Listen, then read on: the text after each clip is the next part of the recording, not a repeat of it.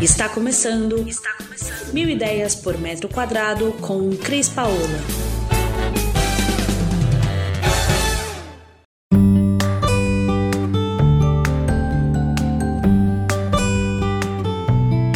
Pessoal, Cris Paola aqui direto do nosso canal de podcast e do nosso canal do YouTube Mil Ideias por Metro Quadrado. E hoje o Estúdio Cris Paola tem o prazer de estar recebendo como entendidas de arquitetura também o Estúdio Tangram. E nós vamos contar um pouquinho dessas histórias que tem presente aqui as sócias Monique e Cláudia e que vão fazer um bate-papo muito gostoso com a gente no canal hoje falando de arquitetura de interiores. E eu começo então pedindo para qual das meninas quer apresentar o estúdio Tangram aqui no nosso canal. Quer falar, amor? Pode falar. Então tá bom. Bom, Cris, primeiro eu queria agradecer o convite. É, estamos super empolgados aqui de participar do podcast. É, nosso escritório é o Estúdio Tangram, a gente é focada em reforma e projeto residencial, somos em duas sócias. E a gente estudou juntas no Mackenzie. Opa! Aí sim! e aí montamos o escritório em 2015 e estamos aqui até hoje. Então, deixa eu contar para vocês, meninas. Eu tenho 32 anos de formada no Mackenzie. Ah, que legal. Uma vez Mackenzie, sabe daquela brincadeira, né? Uma vez Mackenzie, sempre Mackenzie, não tem como, né?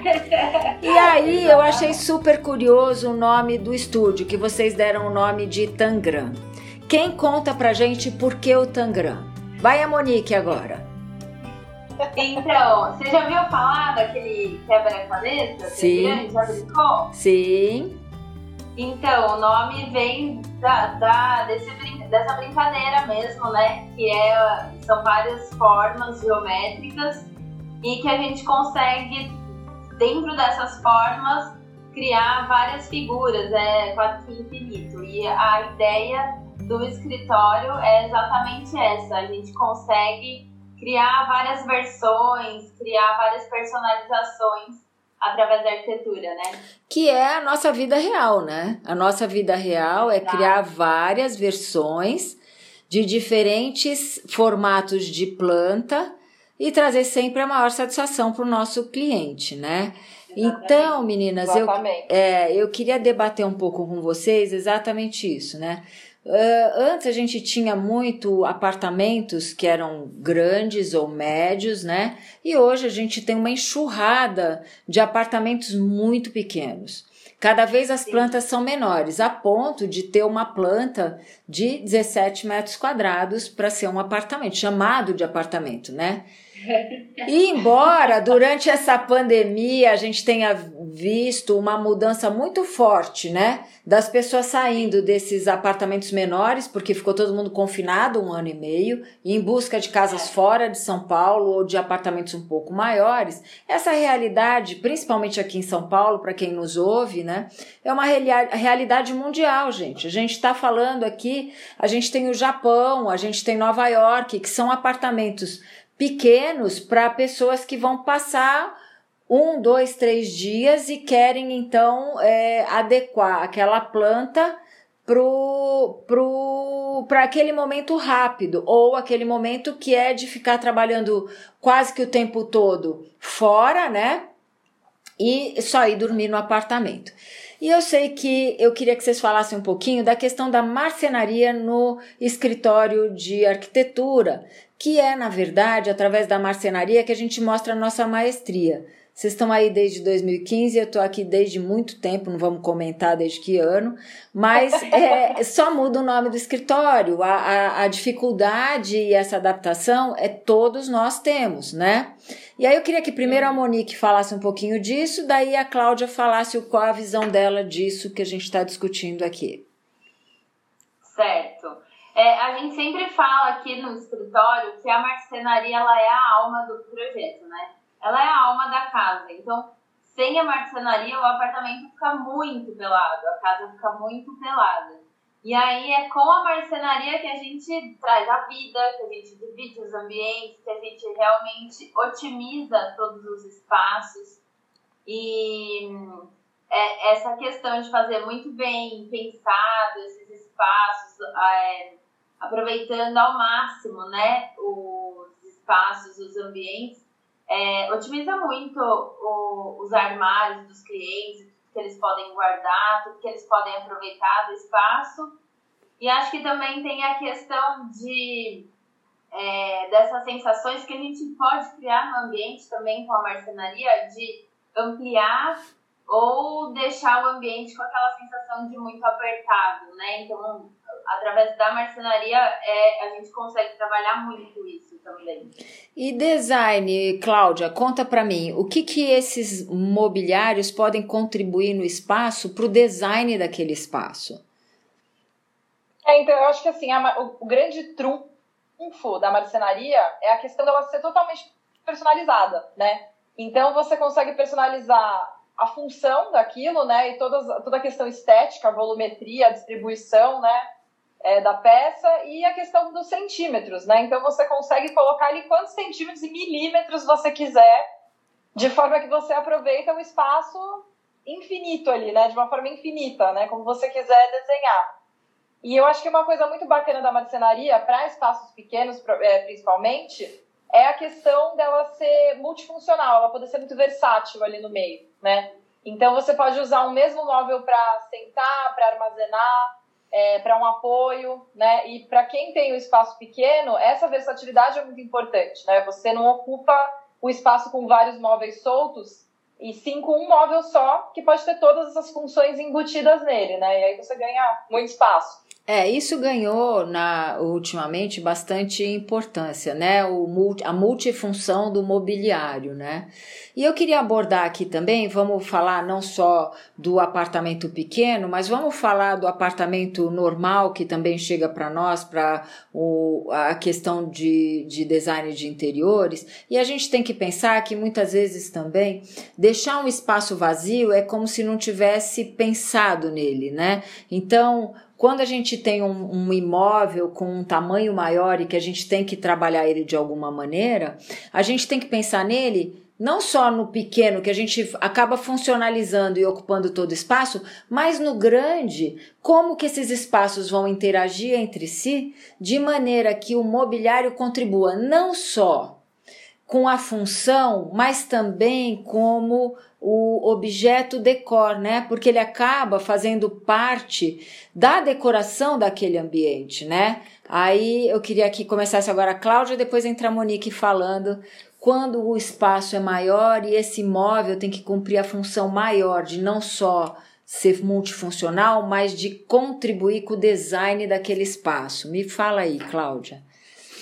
É, hoje em dia, eu acho que a gente tem visto muito as pessoas, os arquitetos, né, usarem a marcenaria como revestimento de parede, né? Você fazer uma, uma leitura de, às vezes, espaços que têm funções diferentes como uma coisa só, por meio daquele painel, né, que se estende ali naquele espaço de ponta a ponta e consegue unificar, né, o, o mesmo ambiente com que tem funções diferentes.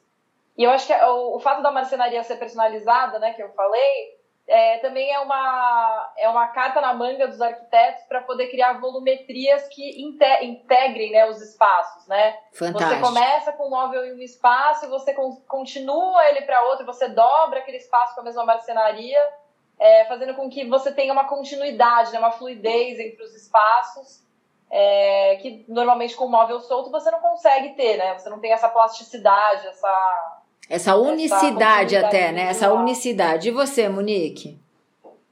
É, eu acho que da mesma forma que a gente pode integrar os espaços através da marcenaria, a gente pode também criar é, esses limites de ambientes sem é, realmente dividir os ambientes com parede, com alguma coisa desse tipo. Então a gente brinca bastante aqui no escritório com essa troca de material. E aí, por exemplo, a cozinha, que é normalmente o pessoal gosta de, uma, é, de que seja um ambiente mais claro, então a gente usa materiais mais claros e, e vai trazendo uma mescla de madeira, por exemplo, ao longo da cozinha, né? Quando ela está já se juntando com a sala, a gente começa a usar madeira e usa mais madeira na sala. Então, a, a gente pode criar conexão e também criar essa separação de ambientes. E isso é uma coisa que a gente já vinha vendo essa, essa mudança comportamental de uso dos espaços dos imóveis antes da pandemia e que para mim durante a pandemia ficou bastante importante, né? A gente tem a integração dos ambientes era já uma tendência que a gente vinha acompanhando de integrar principalmente a cozinha passa a ser um lugar social, porque as pessoas passam a curtir cozinhar e querem dividir isso com os convidados, com os familiares, com a própria os próprios pessoas que moram na casa e transformar aquele momento num momento especial, né, dentro de casa principalmente finais de semana. Com a pandemia, a gente viu isso acontecendo diariamente, né? A gente viu as pessoas tendo que, inclusive, mudar funções de ambientes. Né? O quarto passou a ser muitas vezes o home office, o canto da cozinha virou um home office, porque as pessoas tinham que estar dentro de casa e tinham que trabalhar através do computador e e o que, que o cara vai ver atrás de mim, né? Às vezes era uma reunião importante com o cliente, às vezes uma reunião com um fornecedor, e eu vou mostrar o que para ele atrás de mim, né? Então, as pessoas se preocuparam, inclusive, com o que a gente vive repetindo de se preocupar em ter sempre os ambientes ah, organizados, com uma lógica estética, com uma beleza, porque afinal a gente tem que conviver cada vez mais com a nossa casa e acho que isso foi uma experiência muito importante para nós, designers de interiores, durante esse processo todo de ficar em casa, né? E aí, eu uhum. queria que vocês falassem um, um contassem, porque podcast é uma coisa que a gente conta um pouco de coisa técnica e a gente leva para o bate-papo, né? E, e eu queria que vocês contassem então aqui entre nós qual foi o, o desafio, o pior desafio, o desafio mais difícil que vocês tiveram no escritório com arquitetura de interiores, que vocês podem contar para a gente. É, como que vocês solucionaram ou como que vocês saíram disso, né? Vou contar um caso recente aqui que me veio na cabeça, depois a de vídeos dela. Mas a gente fez recentemente um estúdio que tinha 35 metros quadrados. Apertado. E era alugado. Isso. Então, assim, o cliente não queria gastar muito com essa reforma, né? não era apartamento dele. E uma das primeiras coisas que ele colocou para mim, olha, meu espaço de trabalho precisa ser confortável e precisa ter um fundo legal para minha call.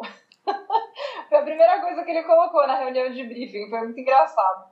Então, na hora que a gente começou a bolar ali o layout, é, a gente já foi pensando nessas visuais, assim, do apartamento, né? Onde ele ia sentar, onde aquilo ia comprometer o fluxo, que é 35 metros quadrados, você precisa pensar nessas circulações mais do que nunca, né? Sim. E aí, essa questão da, da, da call dele, né? Do, do que, que seria esse fundo da call.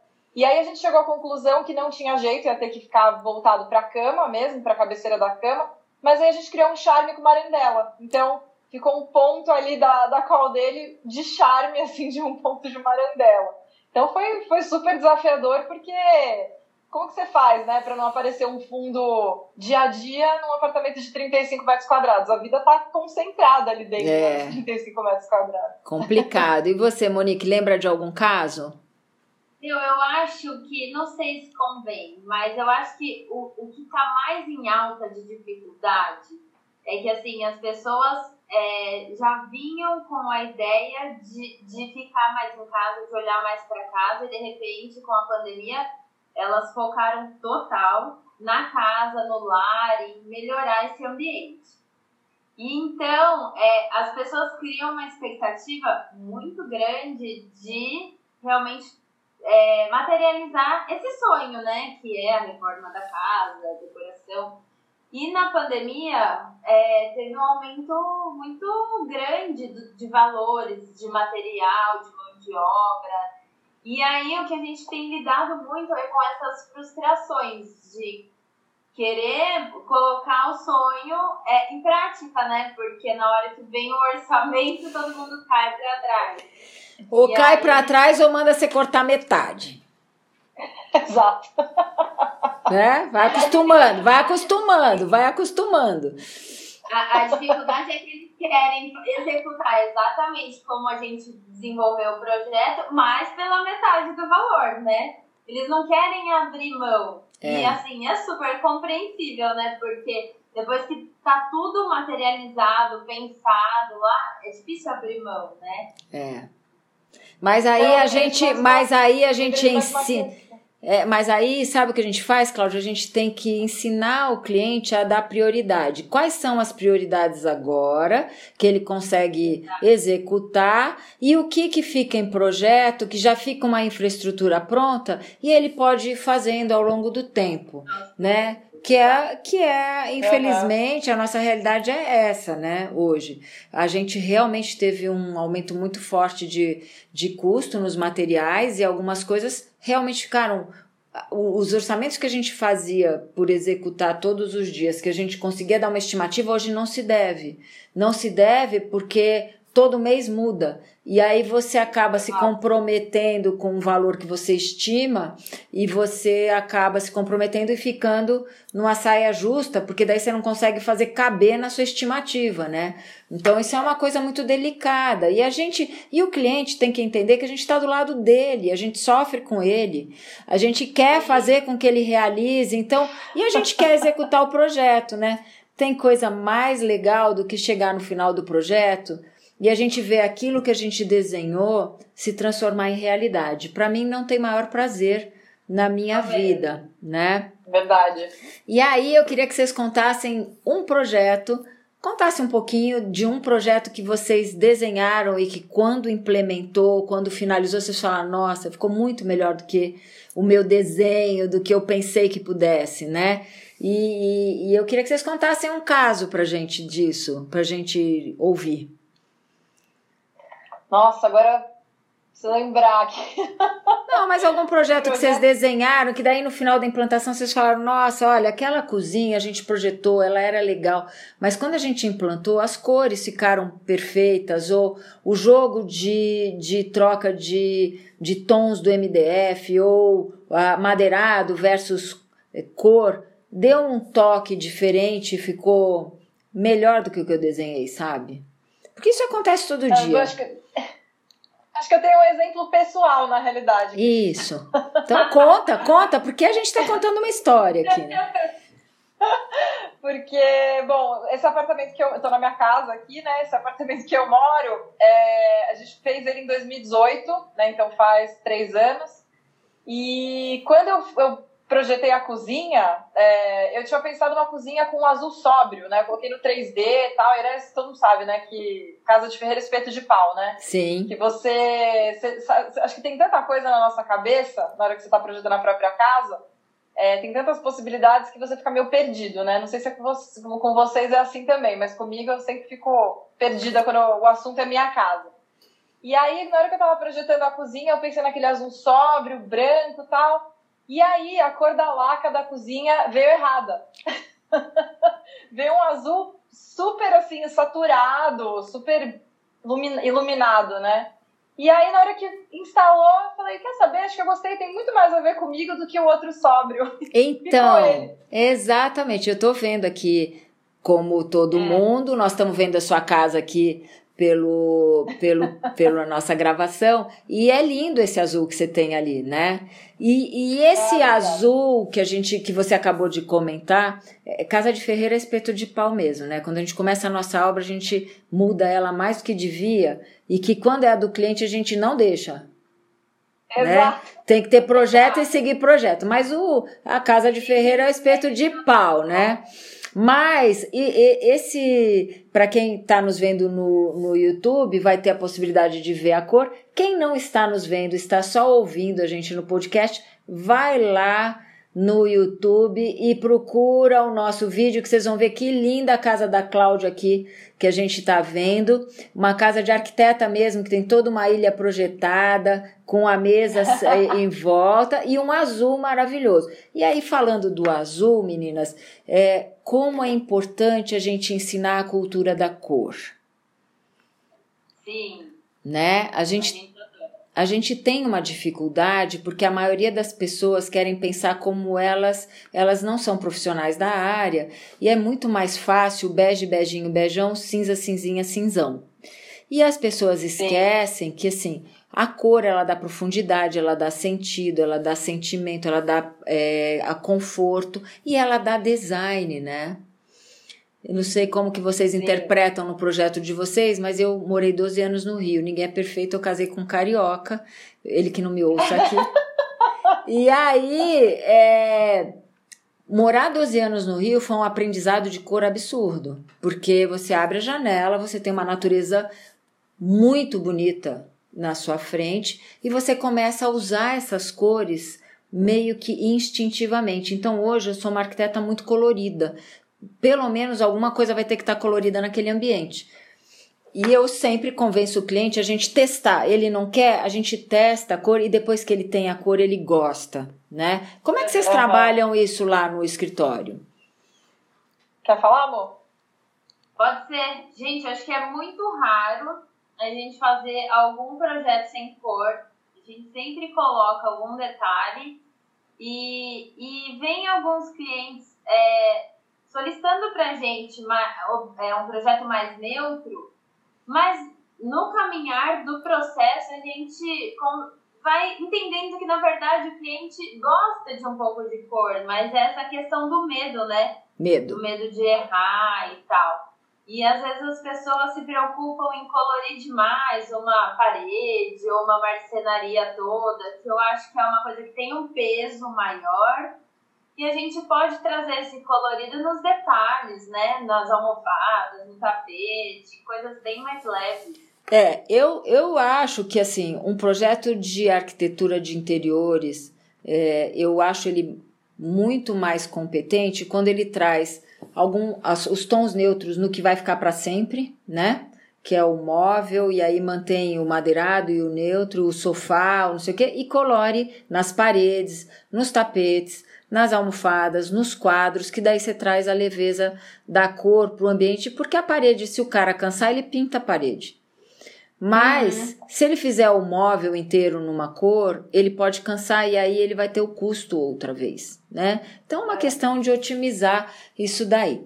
E legal. Então, é, a gente. Ah, e aqui, mais uma questão aí da cor bem importante é o peso dela, né? A intensidade se ela é mais sóbria ou se ela é um, um tom é, muito vivo. Isso é, a gente tem que balancear bastante, né? Porque se a gente vai para tons muito vivos, cores primárias, a gente cansa muito mais. Então tem que ser muito no detalhe, tem que ser uma coisa muito bem planejada.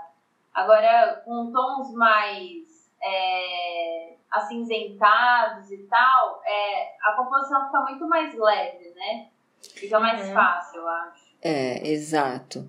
Eu, eu, eu gosto de cor, né? E eu acho que existe uma lógica entre cores complementares e até às vezes você trabalhar a, a cor mais forte em um ambiente e trazer para os sobretons dela, né? Vai, vai diminuindo a intensidade de acordo com o que você vai projetar. Eu acho que isso é muito legal. É, eu queria que vocês contassem aqui uh, quais são é, para vocês uh, planos de vida. Eu sou uma arquiteta diferente, né? Eu tenho muitos anos de, de profissão, mas eu sou uma arquiteta que me utilizei dos aprendizados do marketing digital para me reinventar né? Porque e isso é uma coisa que eu acho que é muito importante para vocês que têm menos tempo de profissão.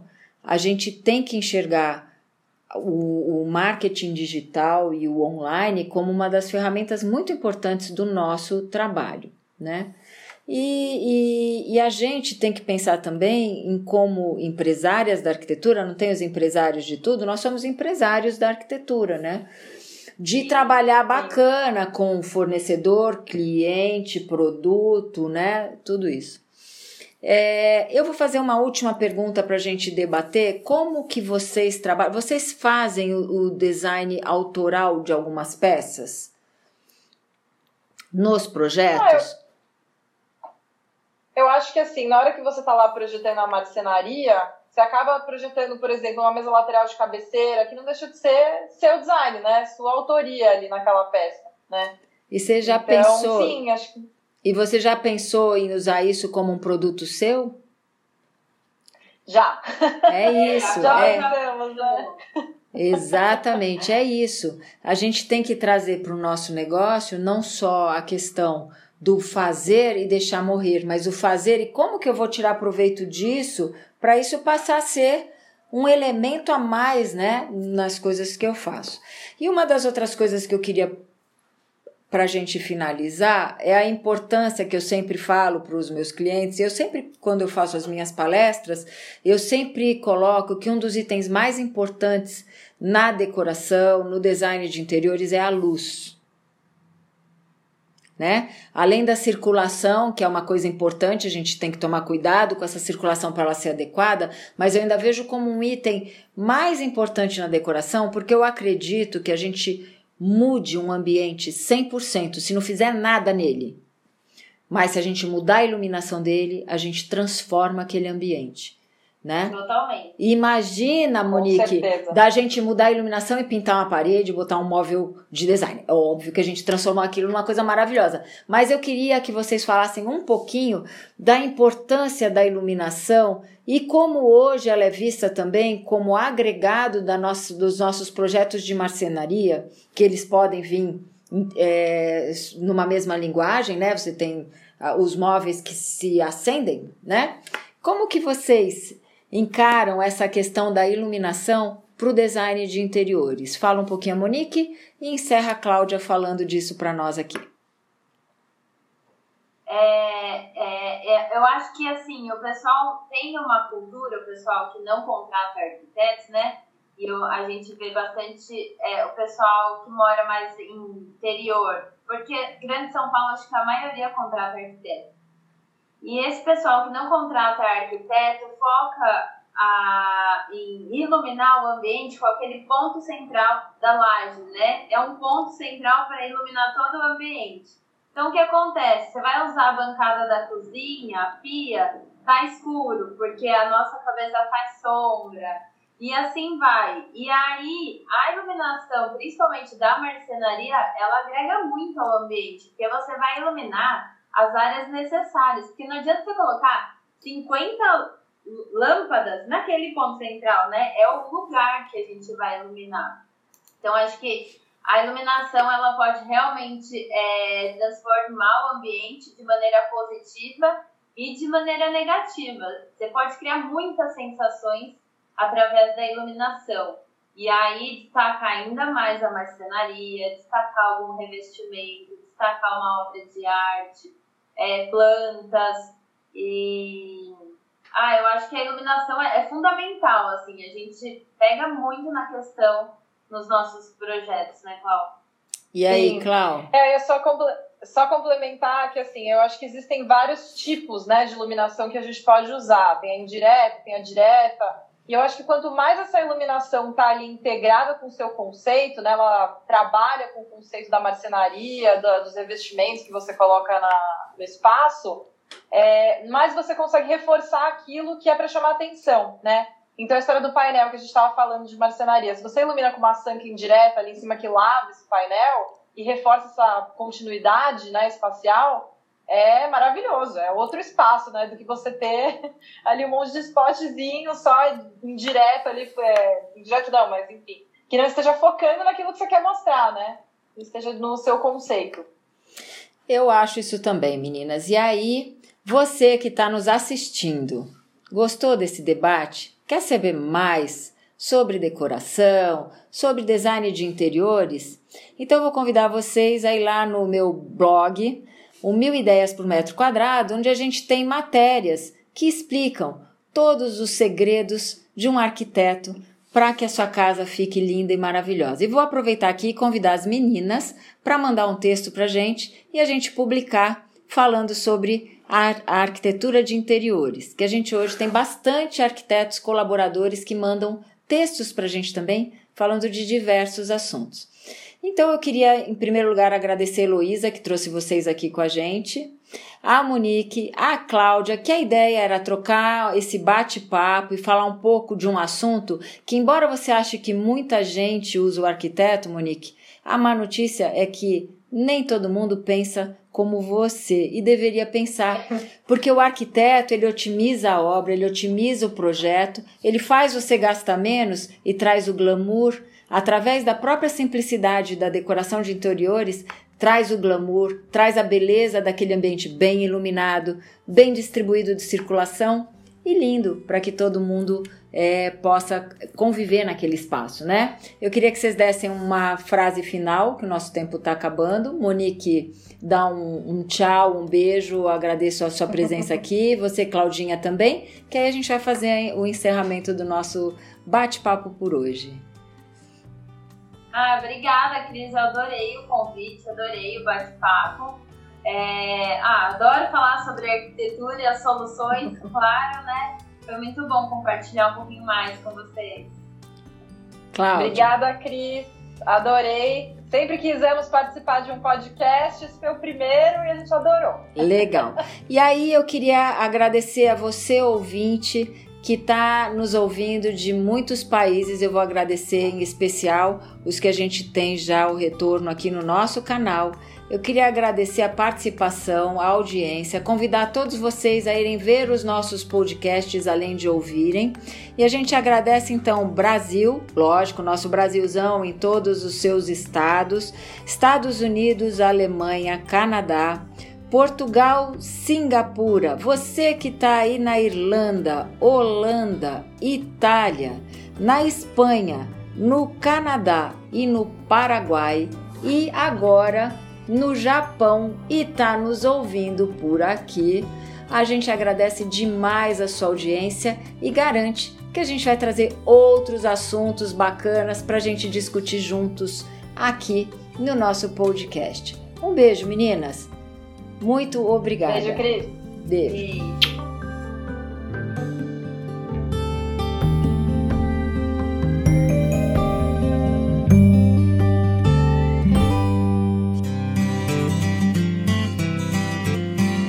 Você ouviu Mil Ideias por Metro Quadrado. Muito obrigada por acompanhar o nosso podcast. Conheça também o nosso site milideiaspormetroquadrado.com.br. Curta nossa página no Facebook e Instagram, Mil Ideias por Metro Quadrado e entre em contato conosco no e-mail contato arroba estudiocrispaola.com.br.